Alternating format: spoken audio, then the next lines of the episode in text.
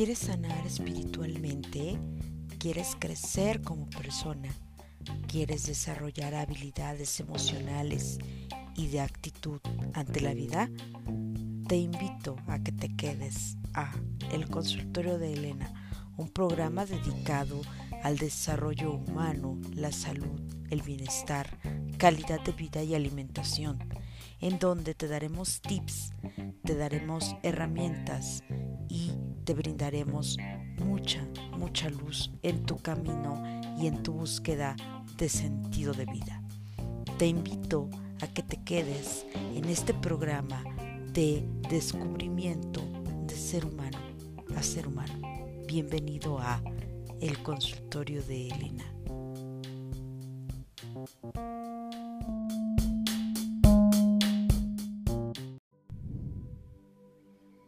Hola, ¿qué tal amigos y amigas del consultorio de Elena? Me da mucho gusto nuevamente saludarlos nuevamente estar con ustedes a través del podcast. Eh, como ustedes saben, pues el consultorio de Elena es un programa que se dedica a brindar información acerca de calidad de vida, bienestar, salud y medicina.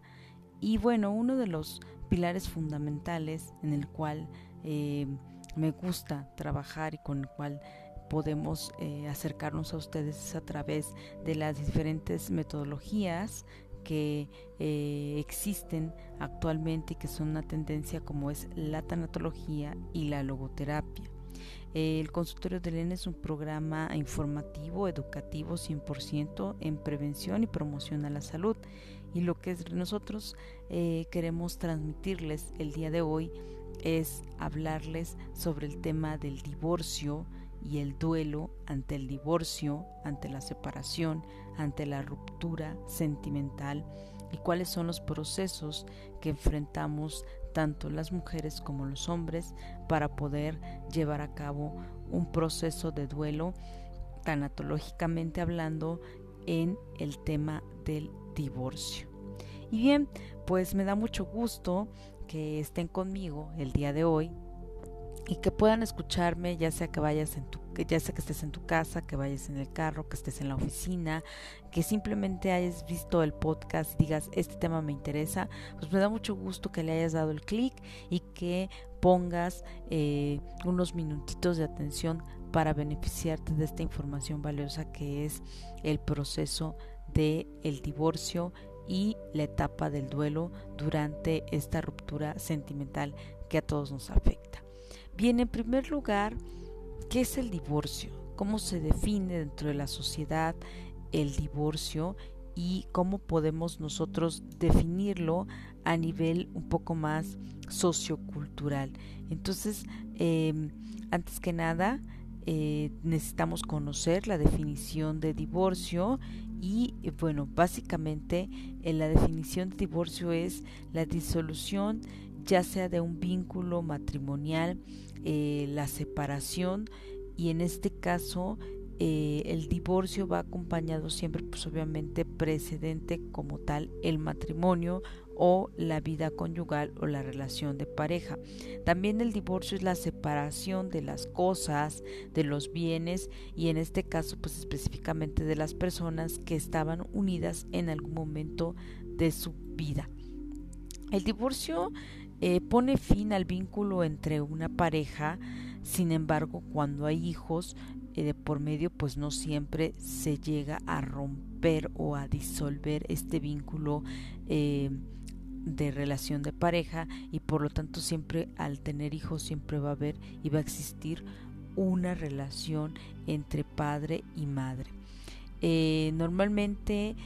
los padres que sufren o que pasan por un proceso de divorcio y que tienen hijos, pues al final tienen que llegar a ciertos acuerdos que apoyen y beneficien el cuidado, la educación y sobre todo la integridad física y emocional de sus pequeños. Por lo tanto, es importante llevar a cabo un proceso de separación y de duelo con un eh,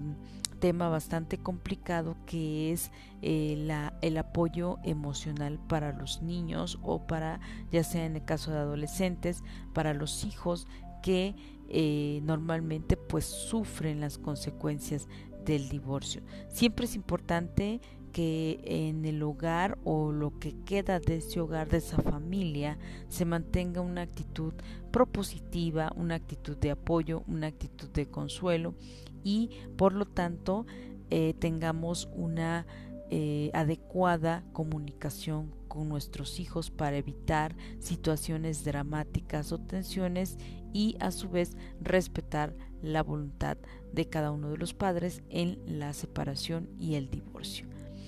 Bien, como un antecedente, el ser humano, pues en el contexto sociocultural, en el contexto, en el contexto, perdón, antropológico, los seres humanos siempre, siempre vamos a buscar vivir en pareja. Esto es un tema ya sea bíblico, este es un tema a lo mejor religioso, este es un tema muy espiritual. El ser humano requiere, necesita forzosamente vivir en pareja. Entonces, el ser humano vive en pareja, sin embargo, eh, durante el proceso de adaptación, durante el proceso de comprensión emocional, desde los contextos culturales de cada uno de los cónyuges, ya sea del hombre o de la mujer, cada uno va a tener diferentes tendencias, diferentes formas de... Eh, de enfrentar una situación ante el divorcio. En el caso de los hombres, bueno, tienen ciertas características y en el caso de las mujeres, pues también. Eh, algo muy, muy importante es que eh, todos estamos expuestos a sufrir o a pasar por un proceso de divorcio porque lastimosamente todos, todos, todos somos seres humanos, cometemos errores y en algunos casos también eh, decidimos o tomamos ciertas decisiones que nos pueden llevar a terminar una relación con algún cónyuge y por lo tanto pues hacer renovar nuevamente o rediseñar nuestro camino como, eh, como pareja. Siempre que hay un proceso de divorcio va a haber dolor, va a haber tristeza, va a haber nostalgia y vamos a sufrirlo. Eso es algo eh, realmente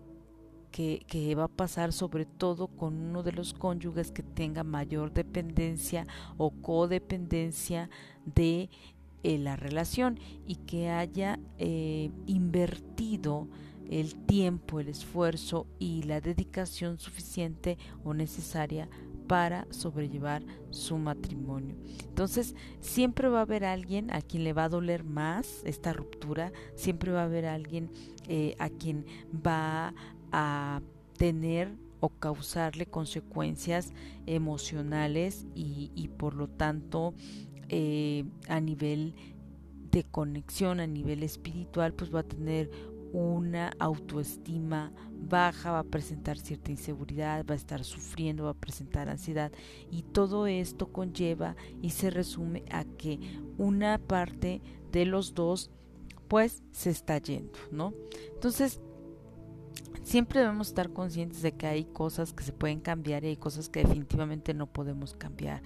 En una relación de pareja los problemas, las situaciones difíciles, eh, situaciones a lo mejor complejas que tienen que ver con temas como eh, la parte económica, la parte eh, de con la comunicación, el, todo, todo el contexto de la privacidad que hay, la confidencialidad que hay dentro de una relación de pareja, cómo se lleven, em, cómo puedan tener ustedes en el ámbito eh, de relaciones sociales, cómo se desenvuelvan en su trabajo, cómo se desenvuelvan a nivel familiar y sobre todo a nivel emocional con la pareja y sexual. Esto va a repercutir completamente en eh, ya sea la, la separación o la ruptura y en este caso el divorcio. Por lo tanto, dentro de este contexto de múltiples factores, pues es importante definir las necesidades como pareja de cada uno de los cónyuges. Eh, siempre que nosotros hablamos de la em, relación de pareja pensamos que una relación de pareja siempre va a ser una relación que se dé dentro del contexto familiar y dentro de un contexto en el cual haya respeto, identidad, compromiso, responsabilidad y todos estos valores que se suman en el momento en el que uno se casa o decide vivir en pareja. Sin embargo, pues la sociedad está pasando por una situación crítica en la cual muchos hombres buscan solo compañía, buscan placer y en el caso de las mujeres pues igual buscan esta pareja o adaptarse a acoplarse adherirse a un sexo opuesto, en este caso al hombre, y mantener lo que en, eh, entre comillas, pudiéramos decir que es mi pareja. Y algo muy clásico es, eh, no estoy sola, tengo marido, ¿no? O sea, estoy, estoy viviendo con, con mi marido, tengo un marido y por lo menos pues no estoy sola. Entonces empezamos a, a ver un contexto como de juicio para las demás personas que sí están eh, solteras o que viven eh, como, como en este contexto más de la soltería y de me gusta estar en mi espacio. Entonces, en el contexto sociocultural, quien no está casado está mal, ¿sí? Y quien está casado, aunque con problemas, está bien, ¿no? Entonces, en este sentido, tenemos que encontrar un equilibrio para decir, estoy soltera por esta situación y porque quiero o para hacer eh, o crecer, ¿no? Y en el caso, por ejemplo, de eh, estoy casado, tengo problemas y quiero solucionar esos problemas. No quiero eh, reemplazar los problemas y no quiero también caer en situaciones que puedan poner en riesgo mi relación. Desafortunadamente, chicos, chicas, las relaciones de pareja son complejas. Desde el contexto personal a nivel individual, recordemos que cada uno tiene una unicidad y cada uno es bioindividual. Y por lo tanto, cada que tenemos eh, una pareja o cada que iniciamos una relación, debemos de empezar desde cero. Y una de las cosas fundamentales que,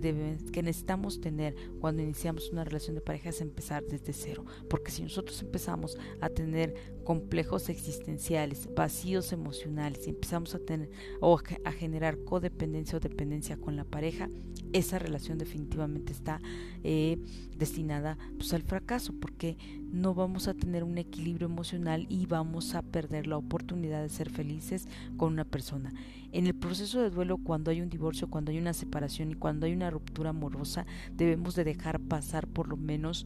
un tiempo considerable de seis meses a un año para volver a iniciar una relación de pareja. Y esto está escrito en muchos artículos, en muchas revistas, en muchos libros de eh, motivación y en muchos libros de, em, eh, de relaciones sentimentales. Por lo tanto, debemos dejar pasar un proceso de duelo para olvidar, para sanar, para cicatrizar todas esas heridas emocionales que nos deja el perder a una pareja o el tener una ruptura o un divorcio. Entonces, eh, necesitamos crear un ambiente cómodo emocionalmente para poder nuevamente empezar desde cero con una pareja nueva. Vamos a ir rápidamente a un corte comercial. Estamos aquí en su programa de consultorio de Elena hablando sobre el proceso de duelo ante el divorcio.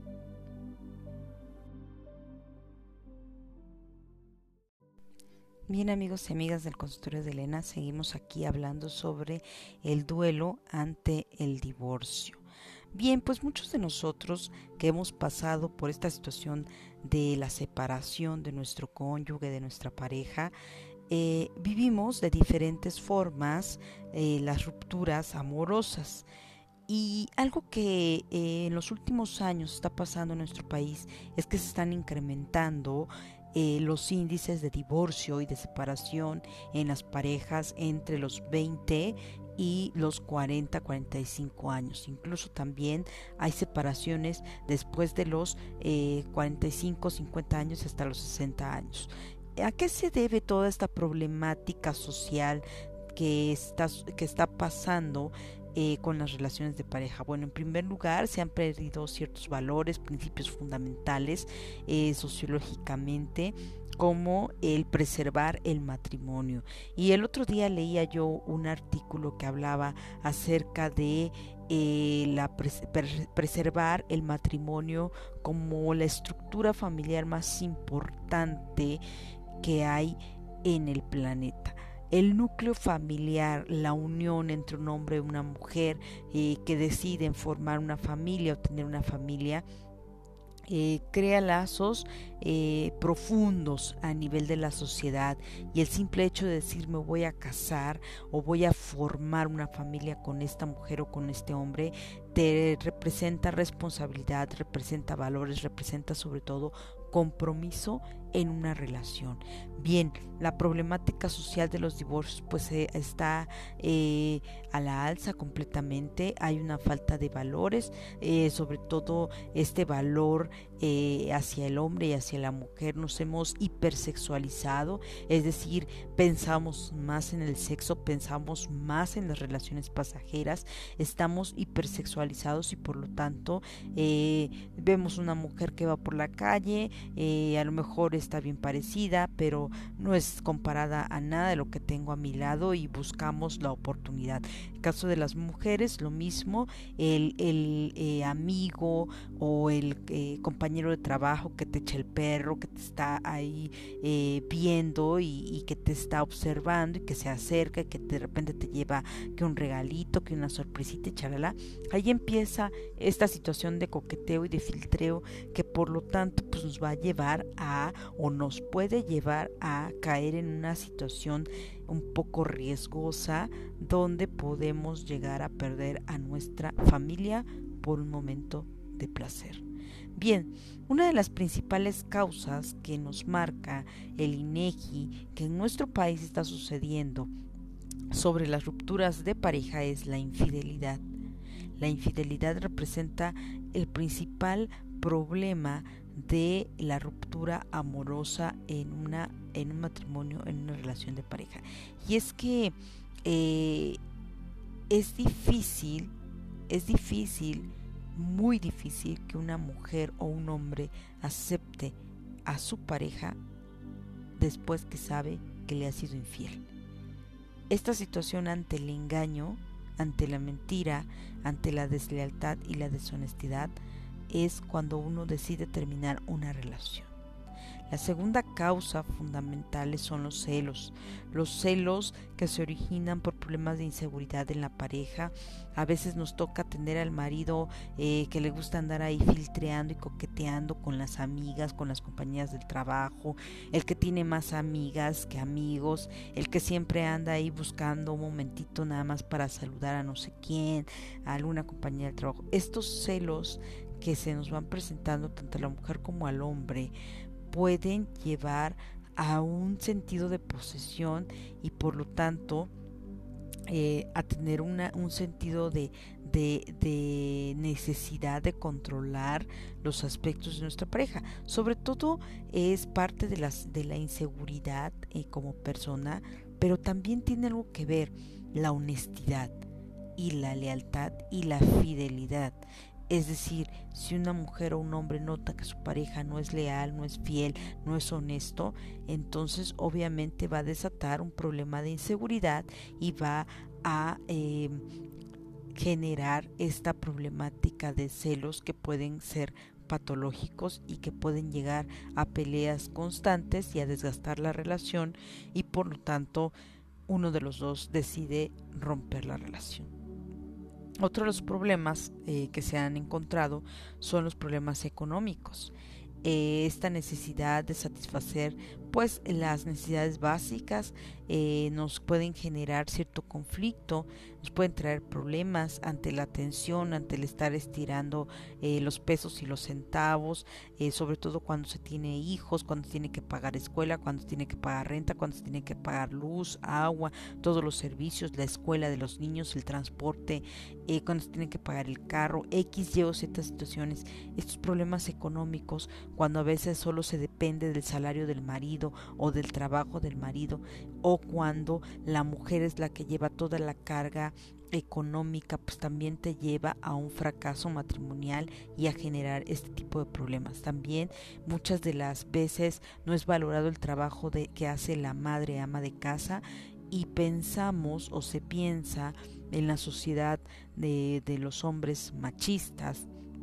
que el hecho de que la mujer no trabaje y no tenga una forma de llevar sustento, de llevar la, economía o de aportar su granito de arena, bueno, pues esto los hace exigir más, eh, ser a lo mejor más posesivos, más controladores, que la casa esté reluciente, limpia, que a los niños no les falte eh, las cosas que necesitan. Entonces, esto hace eh, genera muchísima presión a la mujer en el entorno del hogar y por lo tanto puede haber esta ruptura de pareja. Otra de las cosas también es la dependencia excesiva hacia la familia de origen, es decir, la hija que depende mucho de la madre, que fin de semana con los papás, fin de semana comer con la mamá y, y el papá, el hombre que hace lo que la mamá le dice, que está nada más eh, cualquier problema, cualquier situación se la va y se la cuenta a los papás. Esto también es una situación de no, de no saber establecer una independencia en el matrimonio y que alguno de los dos esté demasiado apegado a la familia de los padres eh, permite también distintas situaciones tales como que la familia opine en problemas matrimoniales, en que le diga a veces hasta cómo tiene que vestir la esposa, cómo tiene que comportarse, que si ya me miro feo, que si ya me dijo eso. En pocas palabras, los suegros se meten en la vida de pareja. Entonces, esto nos va a generar un problema mayor. Otras de las eh, situaciones que se pueden ver eh, son las relaciones con, desamor. Eh, Eric Fromm, que es uno de los eh, psicoanalistas que me encantan, escribe en algunos de sus libros que eh, los elementos comunes en las relaciones de amor son el cuidado, la responsabilidad, el respeto y el conocimiento hacia tu pareja. Por lo que el amor es la preocupación por la vida y el crecimiento de lo que amamos y por lo tanto ante todo se procura el bienestar de la persona amada. Sin embargo, cuando esto no sucede, las relaciones que no se basan en los principios de respeto y cuidado hacia el otro, eh, se genera este desamor, y son relaciones que en lugar de procurar el crecimiento personal están generando un malestar mutuo. Mucho ojo con este tema. El desamor en la pareja, el no me importas, haz con tu vida lo que quieras, me vale queso si llegas a las 10, 11 o 12 de la noche, eso esa falta de necesidad, esa falta de empatía, de necesidad de estar con tu pareja, de abrazarla, de besarla, de acariciarla, esa falta de amor en la pareja rompe toda relación, porque ya no eres pareja, simplemente estás viviendo, tienes a un roomie en tu casa y no sabes ni cómo le va y ni le preguntas. Bueno, yo creo que hasta los roomies se preguntan cómo están, pero ojo, cuando esto ya está pasando es que hay una falta de amor inmensa. Y eso anida orgullo y, anida egocentrismo. Mucho ojo con ese tema. Relaciones con falta de respeto. El respeto significa algo muy importante en la pareja. El respeto es ver a una persona y saber quién es, respetarla, tener conciencia de su individualidad, y de preocuparse para que crezca y se desarrolle tal como es. Lejos de que si el respeto es decir una grosería, el respeto es darle eh, de repente una palmada, decir, oye, no seas canijo, mira lo que está pasando. Oye, el respeto no es el decir, oye, ayúdame, este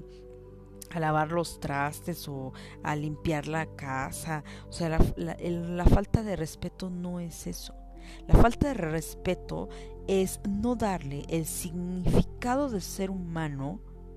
a la persona que amas o a la persona con la que decidiste en algún momento tener una vida.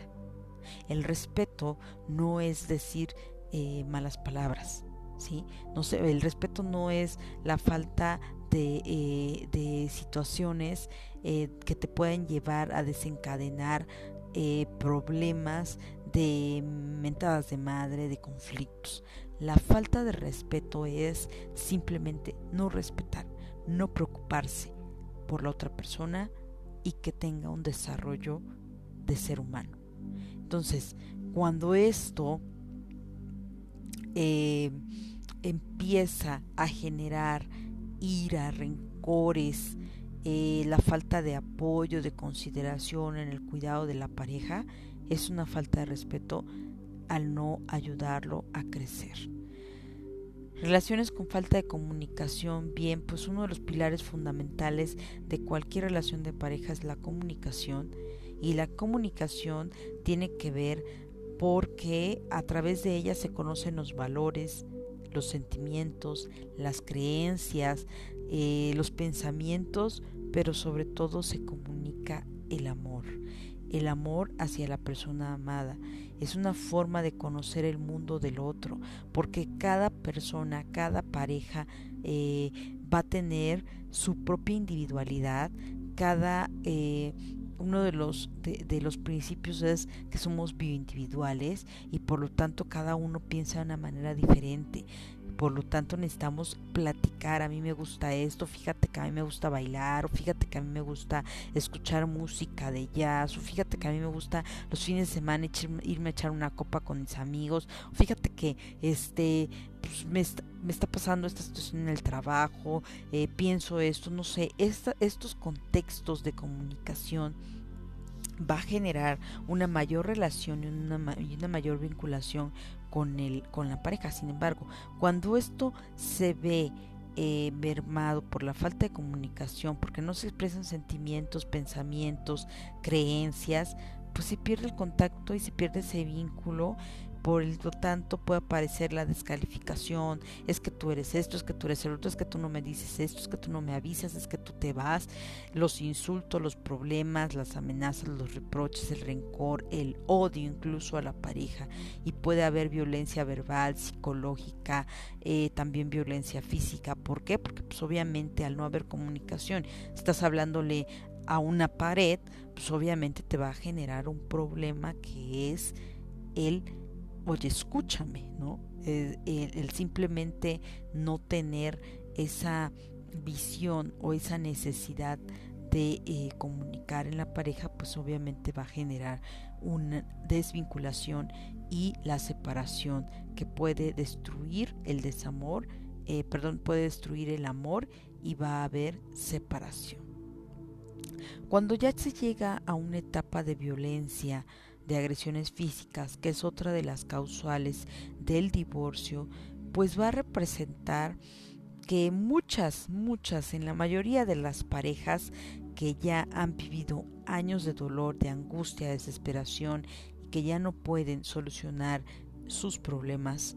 es la violencia física y psicológica. Muchas parejas pasan por esta situación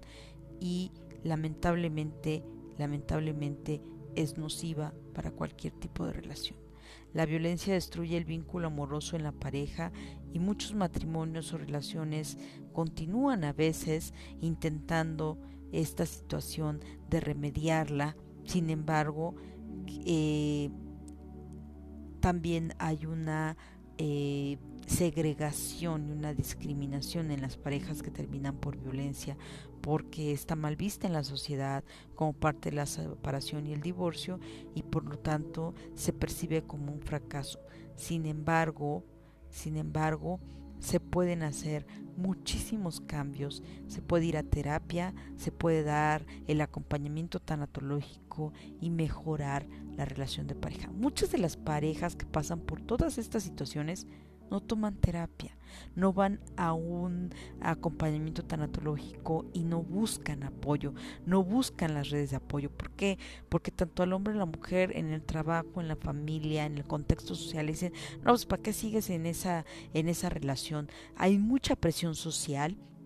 Si ven que tu relación de pareja está eh, por la calle de la amargura, cuando ven que tienes muchos problemas y van subiendo de tono y de tono y de tono y entonces la familia, los amigos, los cuates, las amigas te dicen no pues déjalo para que estás en esa relación, este ya no se aman, ya no te quiere, ya no esto, ya no el otro. Muchas veces es cierto, pero muchas veces también es porque no buscamos el apoyo emocional, no buscamos las herramientas de contención y no buscamos terapia de pareja. Hoy en día la terapia de pareja ha ayudado a muchísimos matrimonios a salvarlos, a muchísimas relaciones a salvarlos y a mantener o renacer ese vínculo, esa relación y tener mayores oportunidades de vivir en pareja. Bien, algo muy importante que eh, dentro de, los libros que he leído están los libros de Walter Rizzo y, y pues en, e, en, algunos libros Walter Rizzo hace algunas aseveraciones, dice que no todas las personas desarrollan su potencial con el amor, ya que hay personas que dejan de lado su bienestar, su ser mismo, con tal de mantener una relación. Entonces hay que cuestionarse si esto es realmente amor o si solo son dependencias emocionales o con dependencia. En el amor sano no queda el ser mártir o tener resignación, tampoco es anularse a sí mismo, sin embargo muchas veces confundimos el amor con el enamoramiento y eh, ante el sufrimiento justificamos y siempre decimos así es el amor. En realidad, cuando ya hay esta situación eh, de sufrimiento y de angustia en la relación, simple y sencillamente o nos retiramos o buscamos ayuda profesional. El amor en una relación debe de ser la base. Eh, cuando nosotros amamos profundamente una persona, porque hemos pasado los mejores años de nuestra vida, porque hemos eh, vivido circunstancias que no se viven con otra pareja o con que no se habían vivido en la vida, a veces vale la pena recuperar esa relación.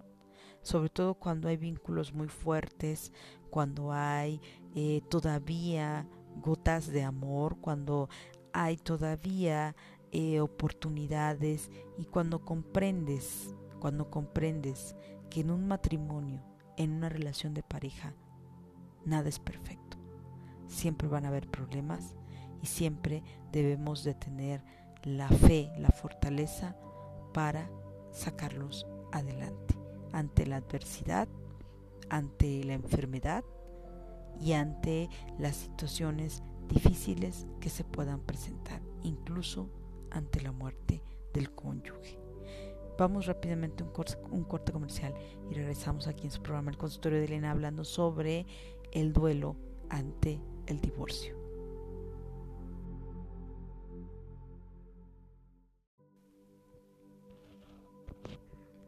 Hola, ¿qué tal amigos y amigas de Consultorio de Elena? Seguimos aquí en su programa hablando acerca de el duelo ante el divorcio. Y bueno, pues como todos sabemos, el divorcio es una etapa muy difícil en la cual pues se viven ciertas circunstancias, emociones, angustias, depresiones, decepciones y de la pareja y por lo tanto pues esto nos puede llevar a un vacío, a una serie de circunstancias que no teníamos planeadas cuando la pareja decide separarse, sea quien sea el que tome la decisión. Bien, pues les quiero comentar algo. Un libro que me cambió la vida cuando yo me divorcié y me quedé eh, con mis dos hijos, decidí eh, salir adelante, hacer una vida como madre soltera, fue precisamente este libro de la autora Ángela Thomas que se llama Mi vida como madre soltera. Para todas aquellas mujeres que me escuchan, que quieren obtener herramientas valiosas de contención emocional, sobre todo ahorita con el proceso que pueden estar pasando de, de la separación o del divorcio, este libro yo lo leí por ahí del 2006 más o menos, 2006-2007 la verdad fue un libro que me abrió muchísimo, muchísimo la mente acerca de que no estaba sola, que no era la única mujer en el mundo que se había quedado eh, eh, con, con, sus hijos y que había decidido, había tomado la decisión de separarse de su marido y eh, pues algo muy interesante es que te cambia la vida cuando lo lees. Este libro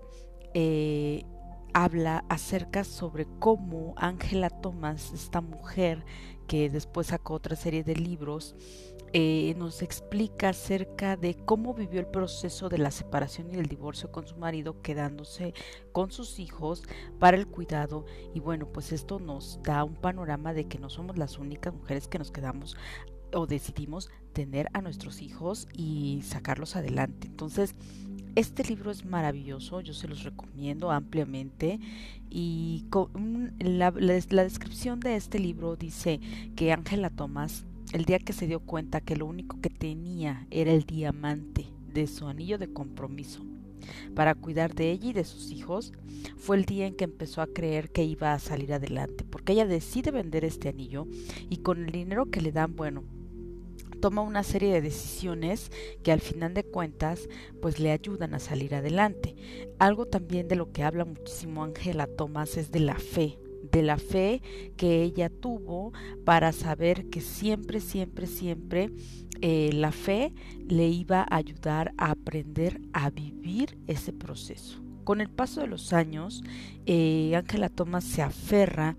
a su creencia fuerte en Dios, en la vida y a su deseo apasionado de vivir una vida asombrosa a pesar de cuidar a sus cuatro hijos con los que se quedó ella como madre soltera y bueno pues en este libro nos comparte toda la sabiduría toda eh, la angustia que pasó todas las situaciones que, que, que desencadenaron el quedarte con tus hijos, a cuidarlos, a sacarlos adelante, verlos crecer y por lo tanto todo el sudor, la sangre, las lágrimas que ella sufrió para poder eh, contrarrestar los efectos de la soledad, de haberse eh, quedado eh, sola en este sentido, porque pues ya no es lo mismo tener a tu pareja con el que convives, con el que platicas, con el que ves todos los días por las noches, aunque sepa pelear, pero pues lo tienes, ¿no? Al final ella decidió y dijo, ¿saben qué? Hasta aquí llegamos eh, vamos a decidir nuestra vida, tú por tu lado, yo por el mío, y resulta que este proceso nos lo explica ampliamente en el libro, también nos explica cómo lo hizo para los pretendientes, porque ustedes saben que cuando uno se queda soltera o decide eh, divorciarse, pues le llueven los pretendientes, ¿eh? y la verdad es que eh, pareciera algo como muy natural que em, en el momento en el que el macho alfa se va de tu casa, empiezan a llegar otros machos alfa a quererte conquistar. Y entonces la hembra, la mujer, la mujer alfa, pues decide y toma la decisión de, a ver, si tengo esta relación o definitivamente no la tengo, me doy mi espacio, me doy mi tiempo, me dedico a mis hijos, me dedico a mi trabajo y a salir adelante. También nos habla precisamente del de, eh, tema de las finanzas, el dinero, o sea, cómo le haces para estirar y aflojar el dinero para que todo te alcance, para que saques adelante a tus cuatro hijos. O sea, eso de verdad que es algo... Eh, muy complicado porque no hay dinero que alcance, ¿estamos de acuerdo? O sea, no hay dinero que alcance. Cada día la situación y la crisis se va volviendo más complicada las mujeres que somos madres solteras o decidimos divorciarnos, porque yo no le llamaría madre soltera, es un término un poco ya abstracto, es un término ya muy retrograda del siglo pasado.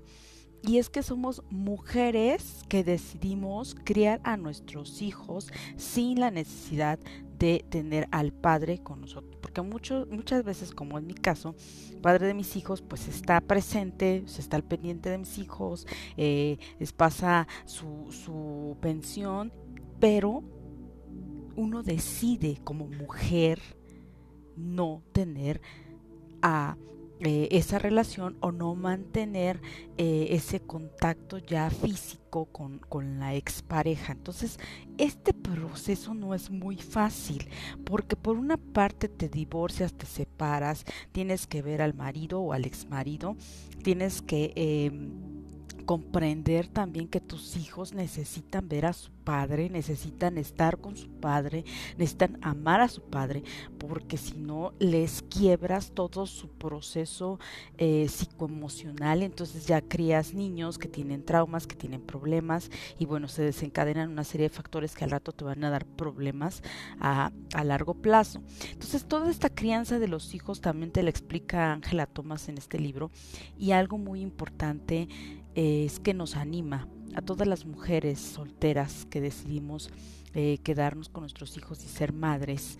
Eh, es un regalo para tus hijos porque aquí te ayuda a convertirte en una madre sana emocionalmente, en una madre sana espiritualmente y en una madre fuerte, una mujer fuerte y grandiosa a pesar de todas las circunstancias que se presentan en ese proceso de la vida. Entonces sí les recomiendo ampliamente este libro maravilloso de Ángela Tomás y bueno pues quienes tengan oportunidad de leerlos de, leerlo perdón de verdad que se van a asombrar y van a quedar maravilladas bueno, pues pasando al tema del proceso de duelo, justo algo que debemos de, aprender precisamente es qué es el proceso de duelo durante la separación o el divorcio. Bien, la doctora Elizabeth Kobler-Rose, que es una de las pioneras en la tanatología, nos explica a grosso modo cómo eh, la tanatología nos ayuda con esta metodología para eh, llevar un proceso de duelo eh, ante la pérdida de, la separación de, de, la familia, de la ruptura familiar que se da, bueno, pues nos ayuda a superar las ausencias. Es decir, nos ayuda a garantizar el sano desarrollo, crecimiento y salud emocional y espiritual, no solamente para nosotras como madres o padres, sino también para nuestros hijos. Algo muy importante que quiero aclarar es que el proceso de duelo en una separación lo viven los dos, tanto el hombre como la mujer, el papá o la mamá que deciden separarse, ambos pasan por esta situación. Entonces, mientras el proceso de duelo de la mujer es súper dramático, angustioso, y ahora qué voy a hacer y cómo voy a hacer para estar con mis hijos, cómo me voy a eh, dividir para ir al trabajo y estar con mis hijos, este, ya no va a pasar tu papá por ti al fútbol, ya no te va a poder llevar al cine, eh, ya no vamos a poder disfrutar como antes lo hacíamos en familia. Bueno, mientras a la mujer le afecta emocionalmente, al hombre le afecta en su rendimiento laboral y en su rendimiento emocional, porque los hombres lo primero que hacen cuando se separan es irse a emborrachar o echarse las chelas o estar em, con los amigos echando relajo, mientras para ellos pareciera ser una supuesta liberación. No es cierto lo único que están liberando es su responsabilidad. Su responsabilidad, eh, la están evadiendo su responsabilidad y por lo tanto lo que buscan, lo primero que buscan es irse de parranda. Entonces, eh, nosotros, eh, las mujeres, vivimos el duelo de una manera un poco más dramática y los hombres lo viven, pero abusando a veces del alcohol, abusando del tabaco, abusando de las sustancias nocivas como las drogas, muchas veces con el sexo desenfrenado, eh, buscando quien les ayude a pues a sanar esas heridas emocionales. Sin embargo, después de un proceso largo, si no se trabaja ese duelo, se puede convertir en un duelo patológico y entonces ya vienen los problemas emocionales y los problemas de adicciones.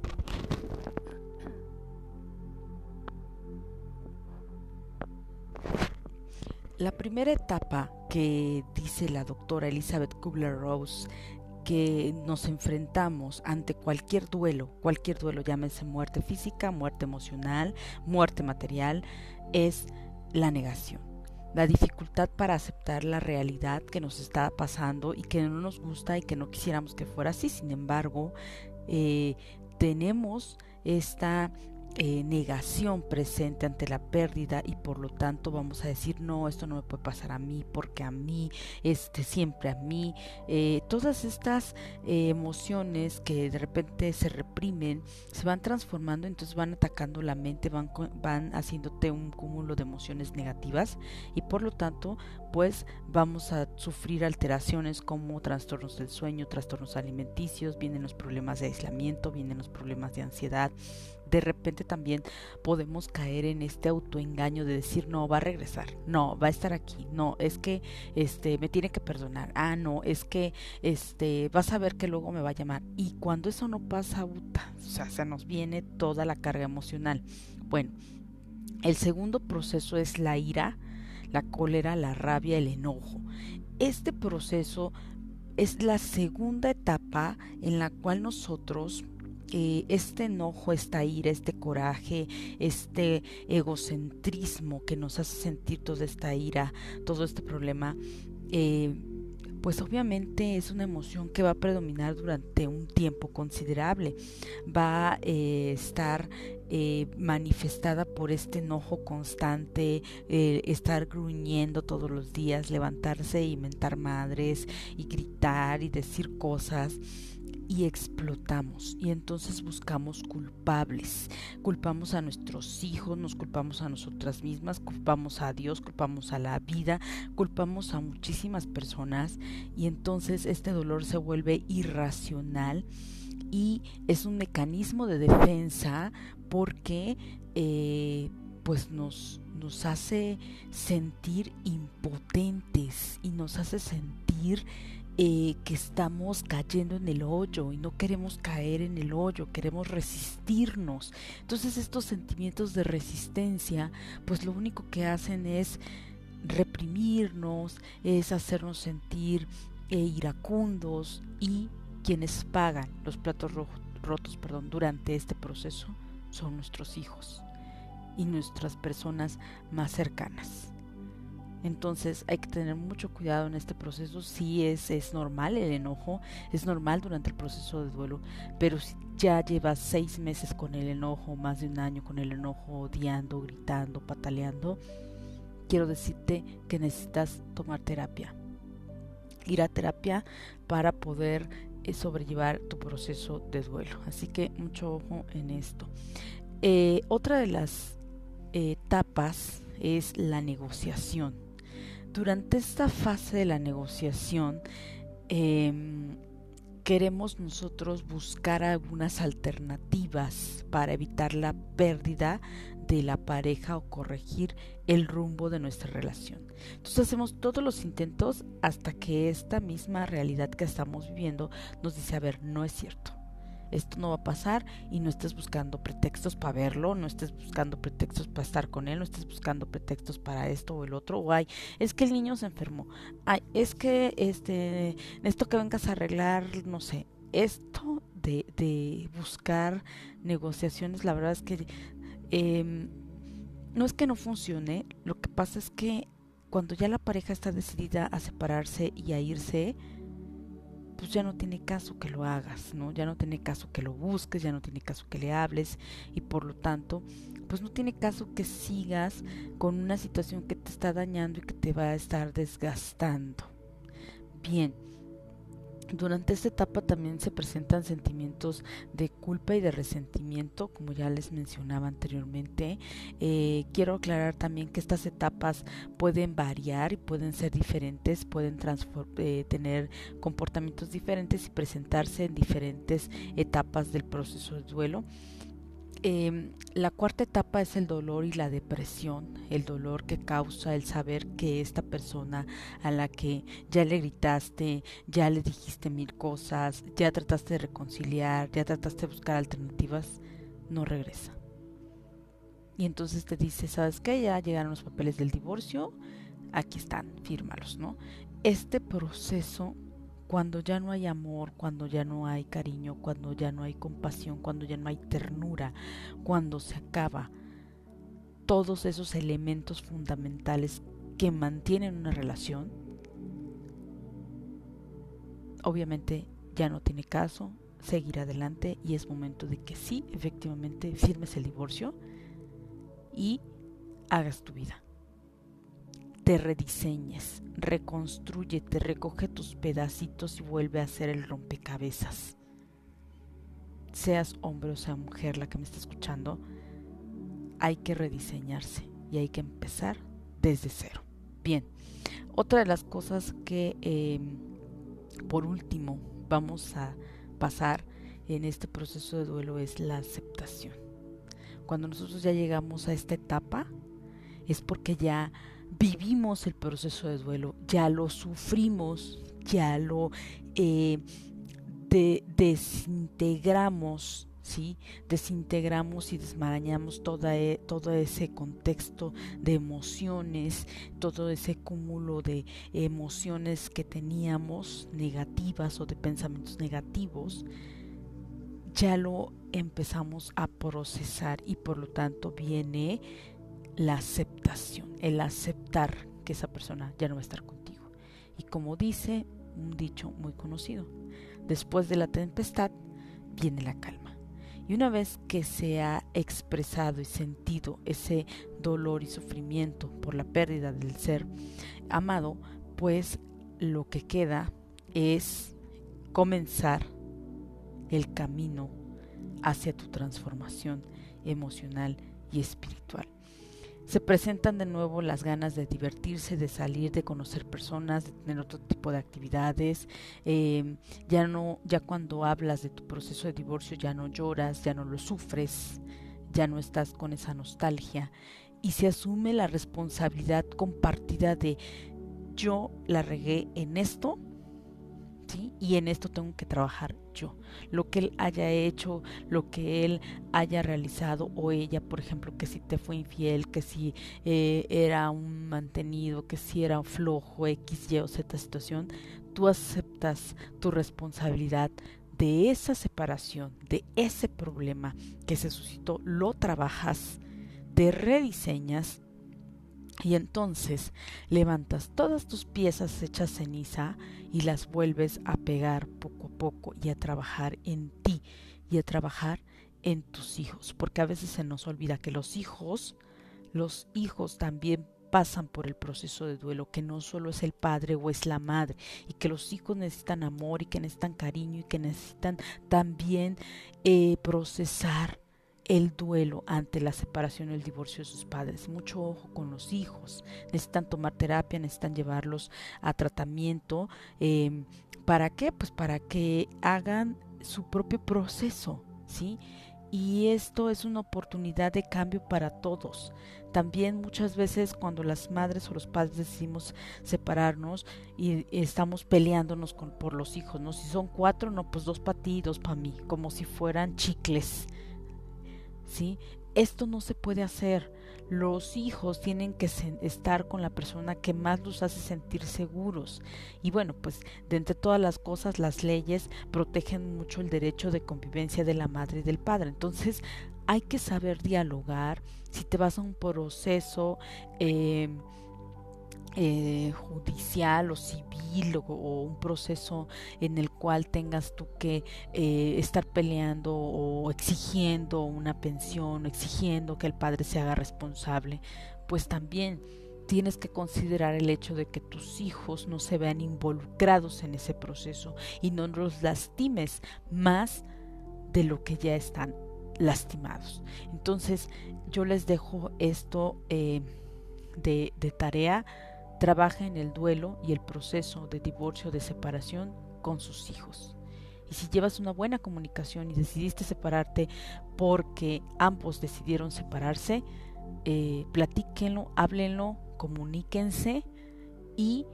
ayuden a sus hijos, porque los hijos son los que más sufren y cuando crecen te reclaman. Y si no tienes las respuestas correctas, los dañas emocionalmente y dañas toda su futura esfera familiar. Y vienen las adicciones y vienen los comportamientos insanos para nuestros hijos cuando son adultos. Entonces vamos a corregir esto, vamos a hacer educación en salud, vamos a hacer educación tanatológica, vamos a hacer educación para cerrar los ciclos y ustedes, madres y padres que me estén escuchando, tienen la responsabilidad de brindar amor, cariño a sus hijos durante el proceso de separación o divorcio. Seguimos, vamos rápidamente a un corte comercial aquí en su programa El Consultorio de Elena y muchísimas gracias por escucharme. Regresamos.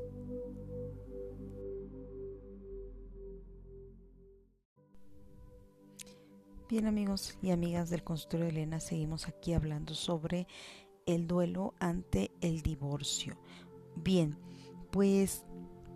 para terminar con este podcast, los invito a que eh, le den like en la página de Facebook del consultorio de Elena. Ingresen, ahí están los links para que puedan escuchar este podcast a través de Spotify, a través de esta plataforma maravillosa que nos hace el favor de compartir completamente gratuito para todos ustedes, para que me escuchen y me pongan un like que les gusta y lo puedan compartir en sus redes sociales. También, si requieren algún apoyo, alguna asesoría, pueden escribirme a través del chat de Facebook o enviarme eh, un WhatsApp eh, al, al 55 25 00 91 69 para cualquier duda o necesidad de acompañamiento tanatológico que ustedes requieran. Eh, vamos a estar dando cursos, estos cursos son de eh, acompañamiento tanatológico para diferentes áreas o en diferentes vertientes. Eh, principalmente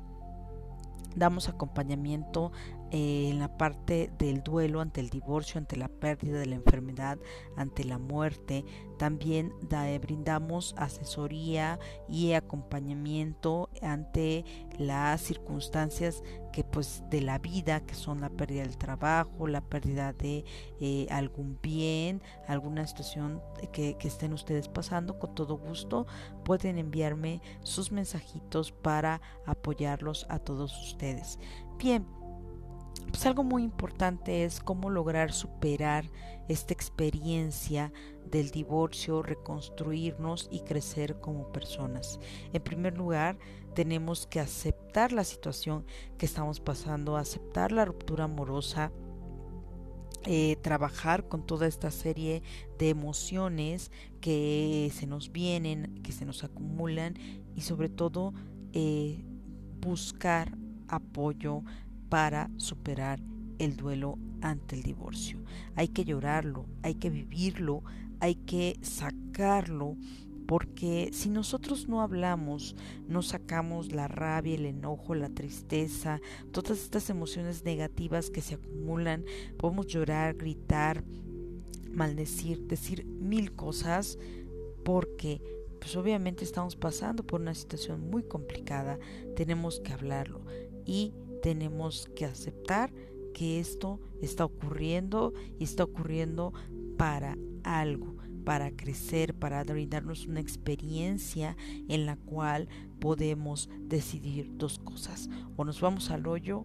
o seguimos adelante. Bien, algunos de los indicadores que nos muestran que el duelo ya se superó ante el divorcio es que se acepta en primer lugar que el matrimonio se termina y que no hay fantasías, no hay reconciliación, no hay apegos, no hay codependencia.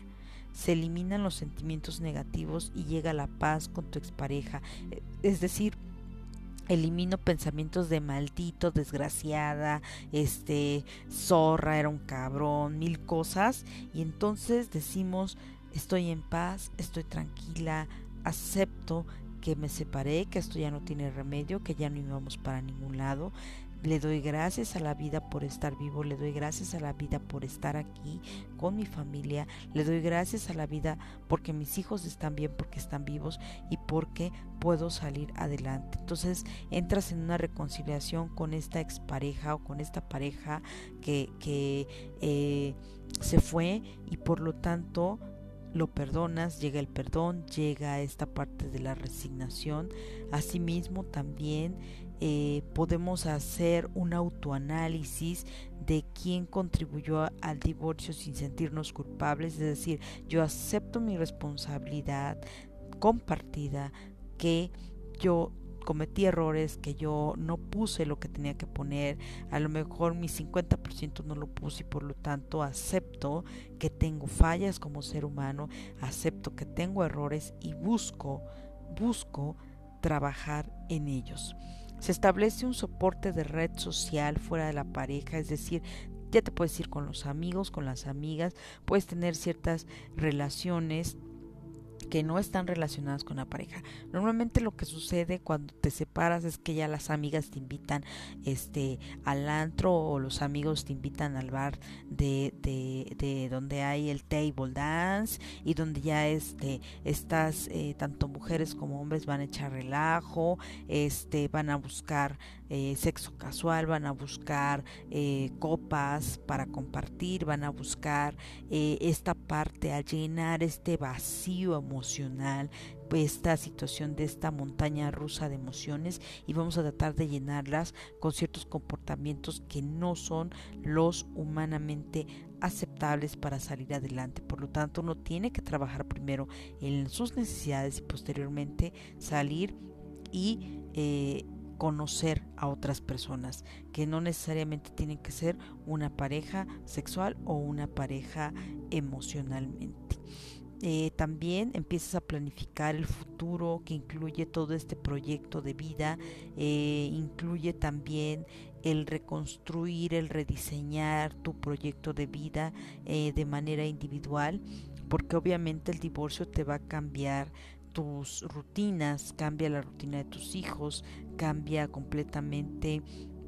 eh, por, por las situaciones, las circunstancias en las que te encuentres, pues a lo mejor tienes que salir de, de, un departamento, te tienes que ir a vivir con la familia a, de,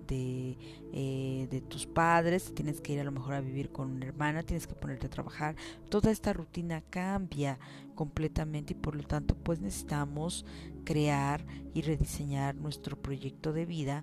empezar una vida nueva como una persona soltera o en su caso empezar desde cero a rediseñarte y a reconstruirte. Entonces, eh, estas situaciones que, que, vamos a ir eh, generando y analizando las puedes ir escribiendo en una lista de eh, reordenamiento, en una lista de rediseño emocional y personal y también algo muy importante, eh, crecer personalmente, desarrollarte profesionalmente, eh, aceptar este nuevo estilo de vida, esta nueva situación, buscar ayuda para eh, contener el dolor, el sufrimiento y trabajarlo posteriormente,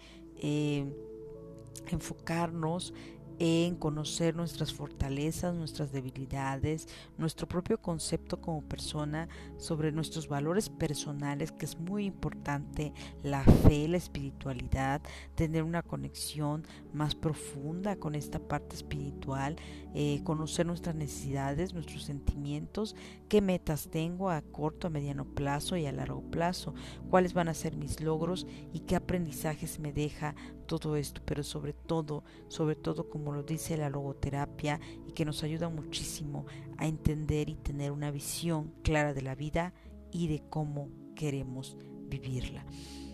Eh, para despedirme de todos ustedes, para todas las madres y padres que están pasando por un proceso de divorcio, les digo que lo principal es que ustedes se encuentren bien, porque sus hijos los van a necesitar profundamente, van a necesitar amor, compañía, pero sobre todo apoyo y terapia para sobrellevar el proceso de divorcio. Entonces, los dejo con esta eh, maravillosa eh, reflexión acerca de cómo enfrentar el divorcio y cómo mantener estas herramientas de contención emocional y de establecer una visión de vida de madres o padres solteros con hijos. Yo los espero en mi próximo podcast. Les envío abrazos y besos a todos los que me escuchan y también les pido que compartan mi podcast y que le den un like. Me pueden escuchar a través de Spotify en el consultorio de Elena, así como en mi página de Facebook. Para eh, cualquier duda o comentario la pueden dejar en eh, los comentarios de eh, Facebook, Twitter, Instagram y pues los invito a que me escuchen en el próximo podcast de El Consultorio de Elena. Mi nombre es Elena Reyes y me despido. Muchísimas gracias.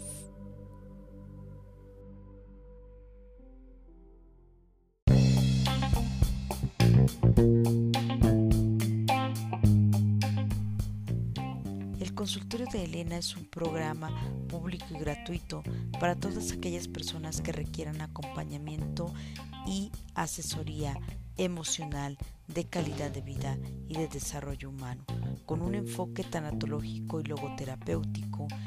con la metodología aplicada de el análisis psicoexistencial, desarrollamos un proceso de apoyo y de asesoría a los pacientes que estén pasando por situaciones o circunstancias difíciles y los cuales no pueden sobrellevar por sí solos. Te invito a que me sigas en mis redes sociales a través de Facebook, Twitter, Instagram, arroba el consultorio de Elena. Mi nombre es Elena Reyes, soy tanatóloga, logoterapeuta, certificada en Mindfulness y Health Coach y te invito a que me sigas y le des like en mis redes sociales. you